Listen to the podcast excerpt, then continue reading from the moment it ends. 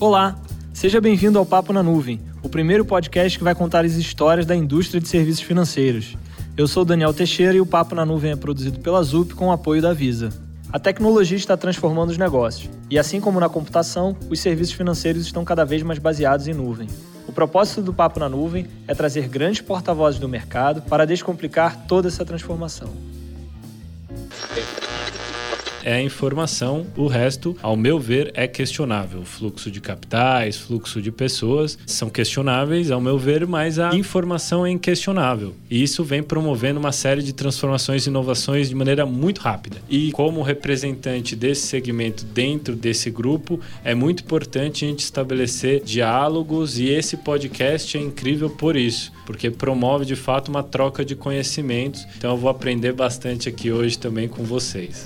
Vou dar um exemplo. Quando a gente fala de Ásia, ou principalmente China, nós estamos falando de uma passagem do nada para um mobile, em payments, por exemplo. Nós criamos no Brasil uma rede de POS, uma rede, uns sistemas baseados em POS plástico que a China não teve. Então, por que adotar POS plástico se eu já posso ir para uma tecnologia mais avançada? Então, era muito mais fácil. Você tinha uma cultura de early adopters, tem ainda, né? Óbvio, muito mais simples. Você tem disponível tecnologia, o mobile, o smartphone está na mão de todo mundo. Então, você pula essa fase de implantação e vai direto para alguma coisa mais moderna. Então, isoladamente, China não dá para comparar com o Brasil, embora muita gente goste de comparar, a gente pode discutir isso depois.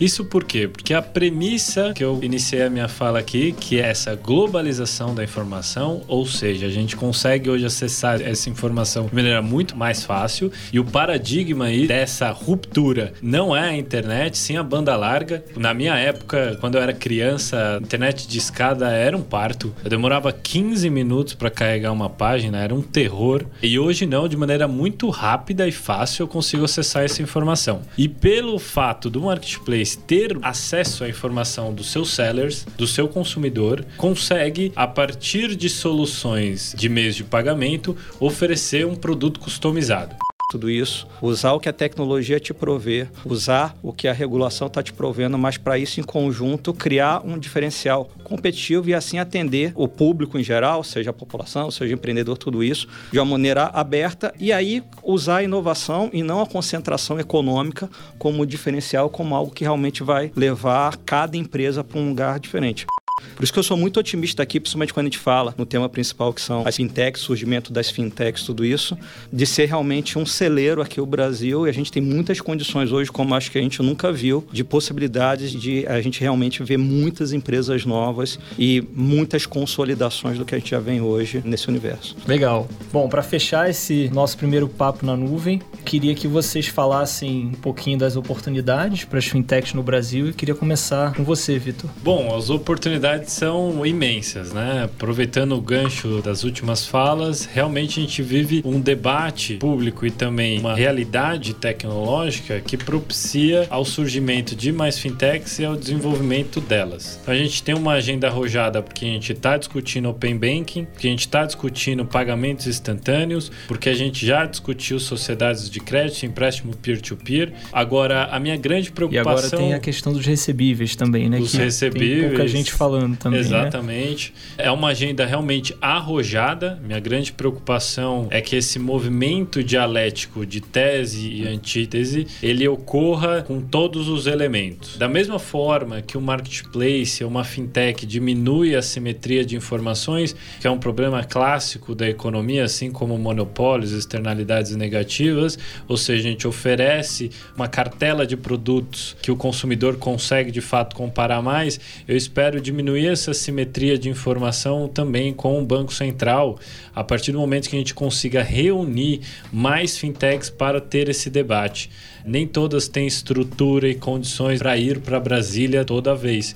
E a gente não pode contar também que os grandes teóricos e tecnocratas nas suas salas com carpete ar-condicionado sejam os grandes bastiões aí da intelectualidade em torno do SPB. Então, realmente, a gente tem que fazer essa coalizão, a gente tem que levar a voz das fintechs cada vez mais para o Banco Central. A partir disso, eu acho que a gente vai conseguir fazer com que o mercado desenvolva. Nova. Se eu fosse fazer um grande destaque, é com certeza o Open Banking. Eu acho que ele é a pedra angular para que novos produtos e serviços nesse mercado surjam. E surjam também a partir dos grandes. Os grandes podem aproveitar muito bem essa oportunidade. É o que a gente está verificando, por exemplo, na Europa. Grandes bancos oferecem já alguns produtos para o próprio mercado de células de inovação.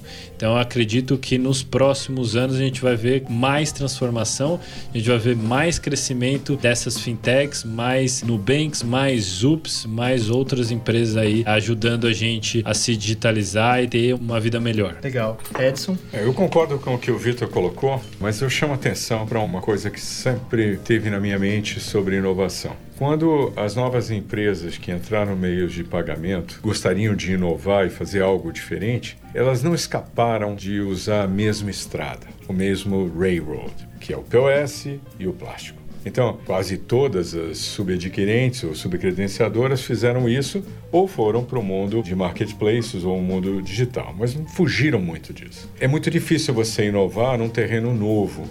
Isso é inovação. No terreno já acostumado, você tem menos risco. Então, eu vou lançar uma carteira nova, eu vou me associar com uma empresa que já está capturando transação como em vários PDVs, e aí eu não tenho que cavar minha estradinha, fazer minha picada e depois alargar.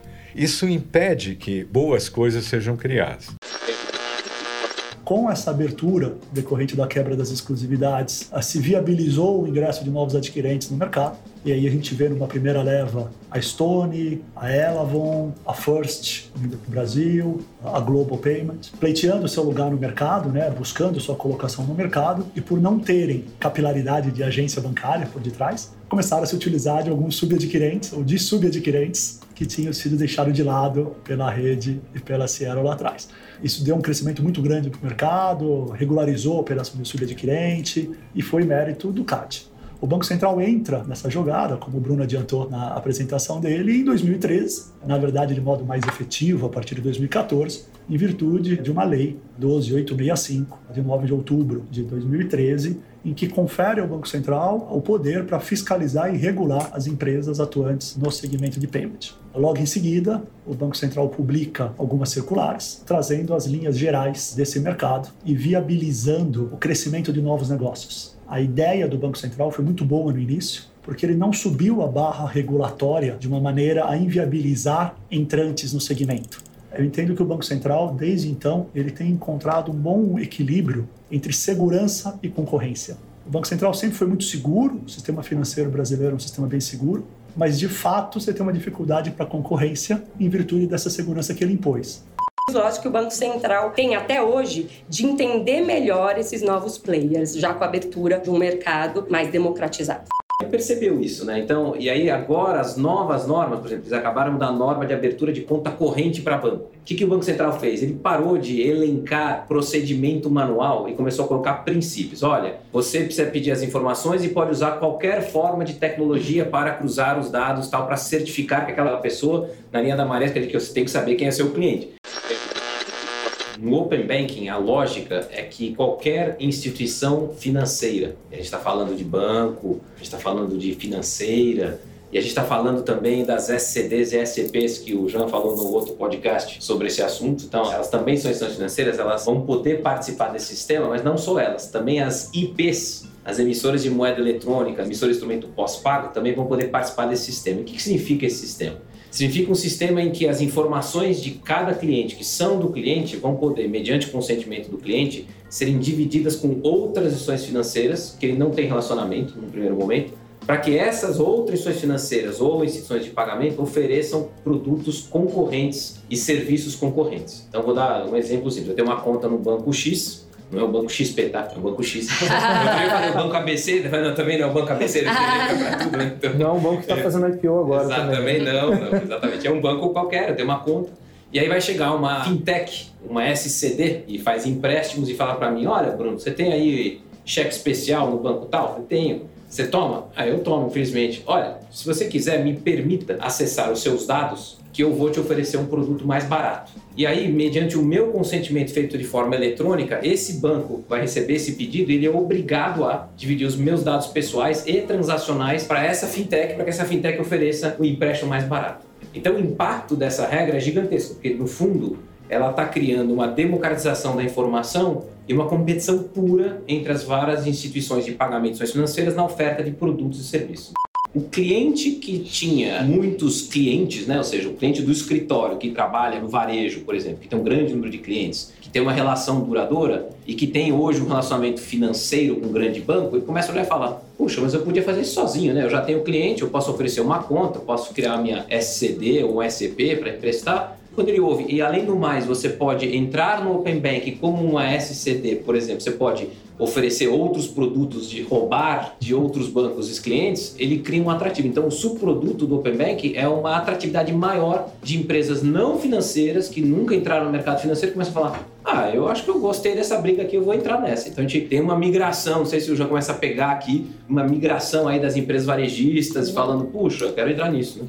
Complementando a fala do Bruno, eu observo claramente esse movimento também, essa tendência. E aí também, falando um pouco desse mercado que tem seis anos aí regulado, né, regulamentado, digamos assim, eu acho que a seleção natural desses players não é a tecnologia, tá? Eu acho que aí é o preparo, é aquele iceberg que a gente gosta de falar na ZUP, regulatório. E aí eu não consigo deixar de falar nisso, eu vivo isso no meu dia a dia, eu respiro isso. Então, quando a gente fala de risco, quando a gente fala de consciência de um mercado regulado, quando a gente fala de compliance, é o ponto de seleção natural desse desses players que são muitas vezes muito competentes em termos de tecnologia, ou aquela questão do tech, o DNA é tech, mas o fim vem é que vai fazer com que esses players estejam mais ou menos preparados para todo esse tsunami regulatório de novidades que a gente está tendo no mercado. Esse ponto mencionado pelos dois é muito interessante, né?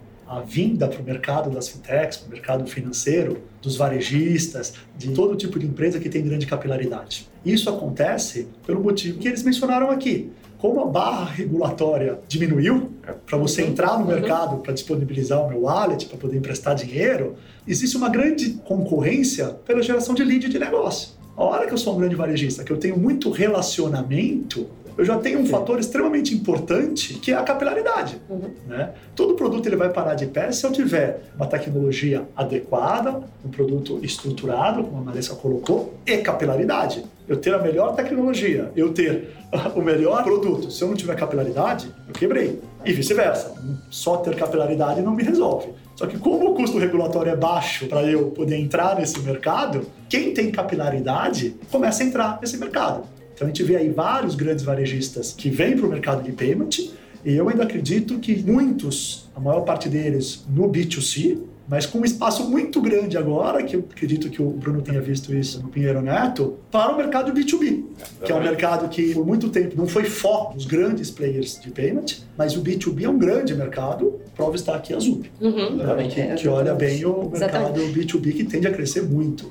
E eu vivenciei ali aquela experiência de ter todos os bancos numa mesa da Febraban e duas credenciadoras do outro lado da mesa, muito, é, de certa forma, não muito contentes de terem que estar ali, porque na verdade estava atendendo a uma vontade, uma necessidade das instituições financeiras de ter isso que o Jean está falando, de ter a segurança de que a garantia daqueles recebíveis não seria esvaziado com a quebra da exclusividade, com a abertura do mercado. E ali foi para mim, né, enquanto advogada desse segmento, um exercício muito interessante de vivenciar e de estar naquelas reuniões para ouvir na prática quais eram as preocupações dos bancos, por um lado, e, na verdade, uma dificuldade até das credenciadoras de ter que investir em tecnologia para conseguir fazer as leituras das agendas e garantir que os bancos iriam ter realmente a trava assegurada. E aí, depois, você vê com a abertura do mercado as novas credenciadoras, que eu também estive presente ali interagindo, falando: eu não vou entrar em SCG. Isso não é uma norma, e sim uma iniciativa particular, digamos assim, de alguns players que têm interesses específicos. Então é interessante, na prática, ter vivido isso e até hoje a gente tem uma polêmica, porque não é fácil se regulamentar mesmo, é trava. E aí o resultado disso, na linha do Open Banking, né, que ele está criando competição nisso, na verdade essa regra que eu já mencionou, que entra agora em agosto, que vai acontecer? Na verdade, qualquer instituição financeira, e de novo, SCD, SCP, vai poder financiar qualquer estabelecimento comercial recebendo recebíveis de cartão de crédito em garantia dessa operação de financiamento. E na hora que ele faz esse financiamento e fala, eu quero esses recebíveis da bandeira tal, credenciado do credenciador tal, do período de tanto a tanto, aí o Giancarlo mencionou que ele vai para uma registradora, ou seja, eu vou registrar essa operação na registradora e aquele recebível sai do sistema, ele fica reservado para aquele banco que emprestou e ele só vai para aquele banco que emprestou. Então, no fundo, o que, que ele serve esse mecanismo? Ele serve para que se crie uma grande competição de crédito para o estabelecimento comercial. Então, na linha do Open Banking que eu vou ter competição, é a mesma coisa. Ele não quer que fique fechado num mercado globalizado em que o credenciador, o seu próprio banco, cria aquela relação com o estabelecimento e só consegue trabalhar. Não. Ele vai poder lançar aquela informação de quantos recebíveis ele tem no sistema e qualquer um vai poder, aspas, bidar por aquele recebível. E aí o resultado disso é, vai ter competição. Você tem competição a taxa de juros daquele financiamento com aquele recebível, que é maravilhoso, porque é dever, quem deve aquele recebível é a Stone, é a Cielo, é a rede. Então, o risco de crédito do banco empresta para o estabelecimento não é o estabelecimento, é a Stone não pagar, é a rede não pagar. Então, uma operação financeira é uma operação de baixo risco. Portanto, a taxa de juros no momento de você tem várias pessoas brigando por esse crédito, ela deve se reduzir. Então, de novo, é um pouco na linha do OpenBank, é competição pura e redução de taxas. Quando a gente fala em pagamento instantâneo, o leigo pensa muito em China, né? Você passar o QR uhum. Code, uhum. mas a gente sabe que não é tão simples assim. Então, Marisca, fala um pouquinho o que é de fato pagamentos instantâneos, como é que o Banco Central está inserindo esse conceito nesse contexto aí de futuro, principalmente dos meios de pagamento. Eu gosto de dar exemplos didáticos. Quando eu falo de pagamento instantâneo, eu penso na substituição de uma TED, de DOC, ou seja, essas transferências bancárias que a gente faz atualmente, uma origem em instituição financeira mais tradicional tradicional, onde você tem um custo alto, onde você faz quase um cadastro a cada transferência que você faz. Então, a ideia de você ter que colocar muitos dados para fazer uma transferência de 200 reais, de 300 reais, você tem que colocar agência, você tem que colocar conta, você tem que colocar o nome, o CPF. E a ideia do projeto é que você tenha um único dado, seja suficiente para que você consiga transferir valores e que fique mais veloz, mais disponível, né? É aquela ideia, o dinheiro é meu eu. Eu simplesmente quero transferir esse dinheiro para o Jean. Isso não deveria ser burocrático, menos ainda quando a gente fala no avanço da tecnologia atual. Prevendo que nesse ano de 2020 as transações seriam financeiras e comerciais aconteceriam na internet, aconteceriam no mundo digital e para isso toda a infraestrutura de negócios do business que as empresas naquela época tinham, precisariam avançar nesse sentido. E aí colocaram bilhões de euros aí para alavancar projetos de inovação de forma que fossem desenvolvidos, vamos dizer assim, essa estrada do futuro, né? Essa infraestrutura digital para que as empresas no ano 2020 pudessem fazer negócios. Aí, a lastro disso aí, a gente vê hoje tecnologias aí que já se consolidam, como a tecnologia aí de blockchain, a questão específica. E o GTPR eu acho que está incluído nesse conceito, porque nessa infraestrutura digital, né, onde basicamente, em vez de transitar mercadorias físicas, caminhões, carros e pessoas, transitam dados. Né? E aí esses dados eles precisam de fato estar protegidos tem que estar ligado, porque isso está valendo em termos de implementação. A gente dividiu mais ou menos como algumas ondas. Eu acho que o Leandro colocou muito bem, quando na verdade isso tem que fazer parte de um grande programa de proteção de dados. Né? As empresas têm que primeiro ver o quanto essa lei as afeta. A gente chama essa fase de fase 1, é uma fase de escopo. Então todo mundo tem que olhar a lei e falar assim: o que, que essa lei tem a ver comigo? Em que parte dessa lei isso tem a ver comigo? A fase 2, depois que você mapeou o que, que tem a ver com você, você realmente fazer esse assessment, né? Fazer uma avaliação do quanto você está ou não protegido. E algumas vezes não compensa, como você fez a pergunta aí da questão do marketing,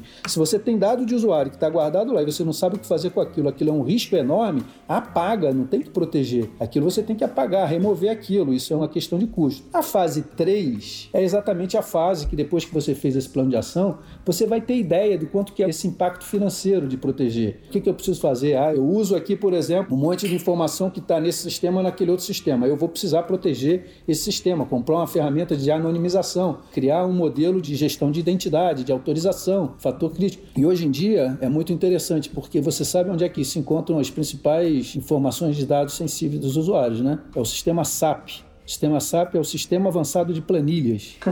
Porque mesmo que as informações estejam espalhadas no RP, etc tal, o que na verdade na prática o pessoal de RH, o pessoal de marketing, todo mundo faz é baixar aquilo para uma planilha e aí circula, envia anexado no e-mail, manda pelo WhatsApp, etc e tal. Então como é que você protege essas planilhas? Então o universo é bem abrangente.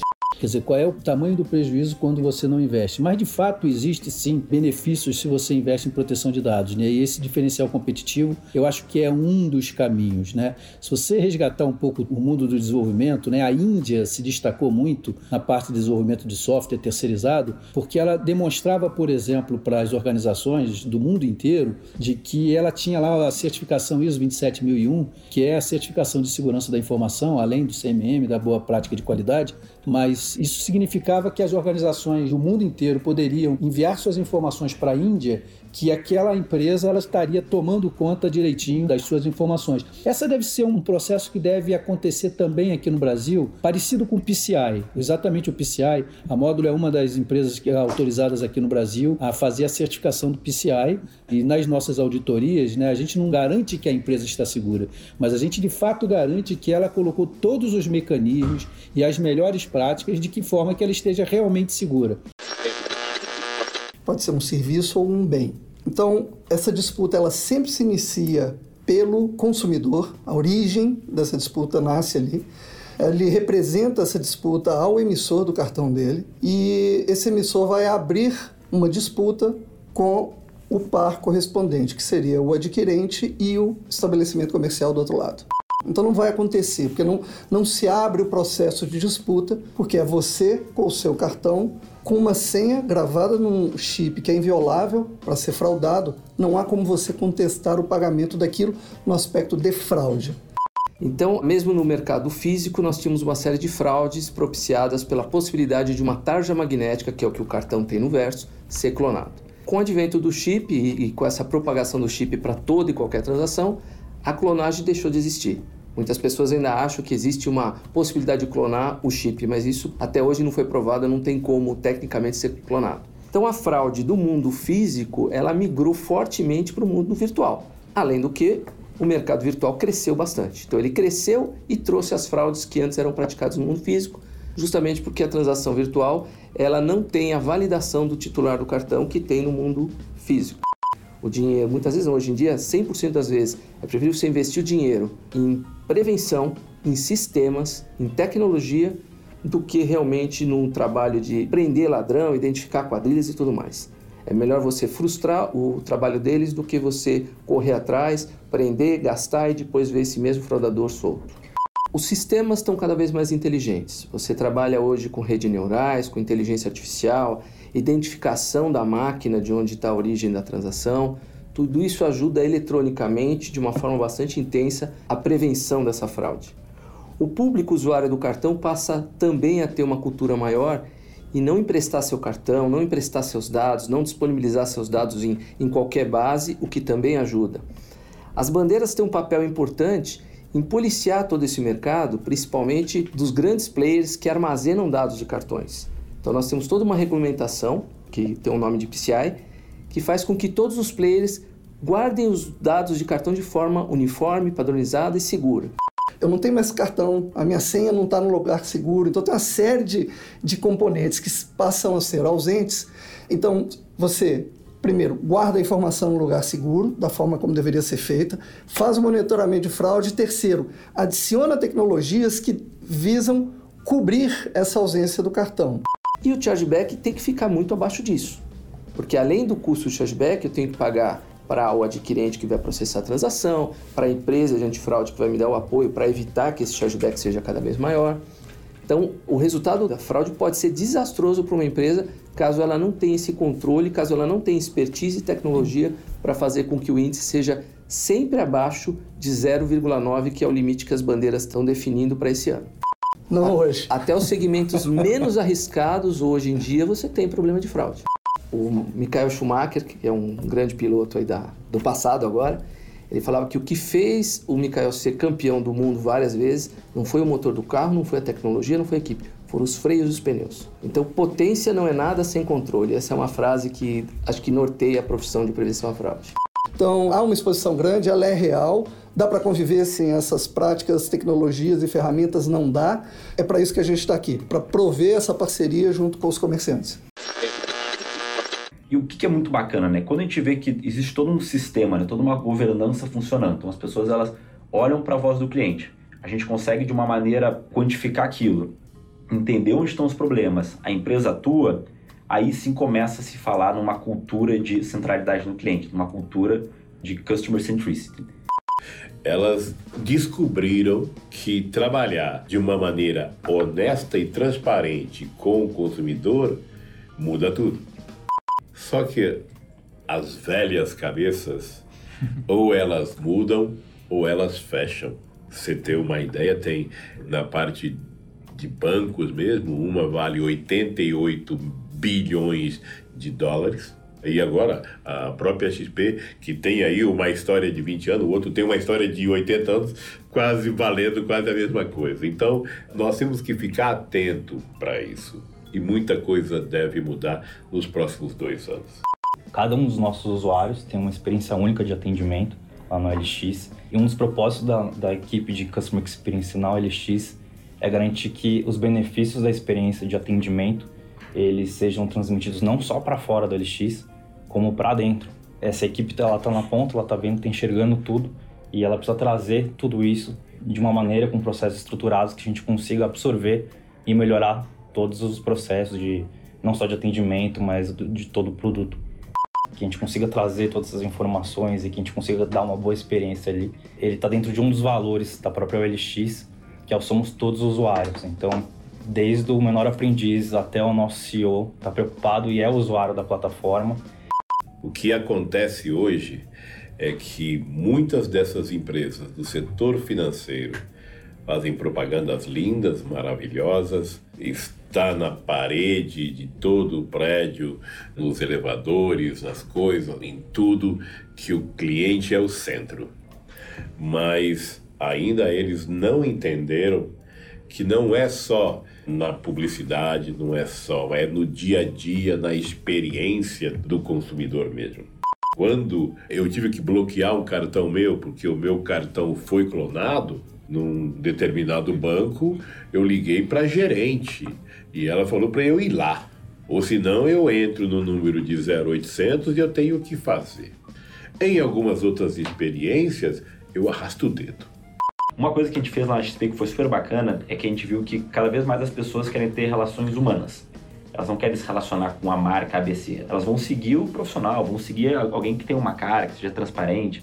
Então, uh, hoje é super incentivado na empresa que os próprios funcionários, executivos da empresa usem LinkedIn, usem Instagram, tenham seus perfis públicos para dialogar, para falar, quando errar para pedir desculpas, quando tiver alguma dúvida, explicar o porquê.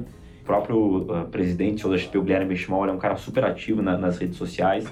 Cada usuário tem uma jornada única de experiência até esse momento do checkout ali. Um dos desafios da LX é que é uma plataforma extremamente democrática, então a gente precisa ser acessível para todo mundo. A gente está falando de gente do, de norte a sul do Brasil, de diversas culturas, faixas etárias, grau de instrução, etc. Então a gente precisa deixar toda a experiência muito clara, muito transparente em todos os momentos ali. É isso que é o fator determinante ali do, de tudo.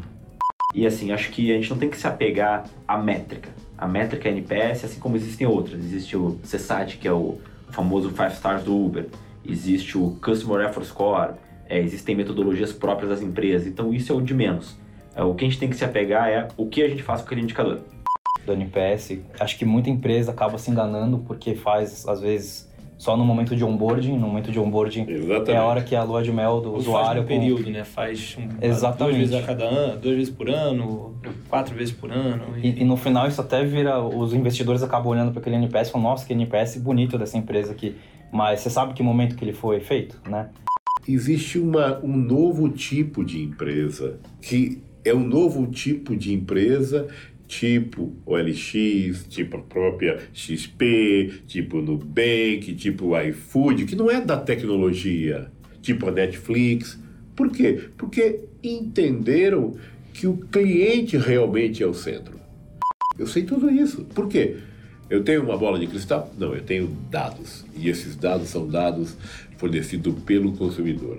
E são, gente, mais de um milhão e de duzentas histórias por mês. Então a gente faz, faz um estrago nessa coisa. E todo mundo pensa que nós somos um site de reclamações. Não, nós somos o maior coletador de histórias.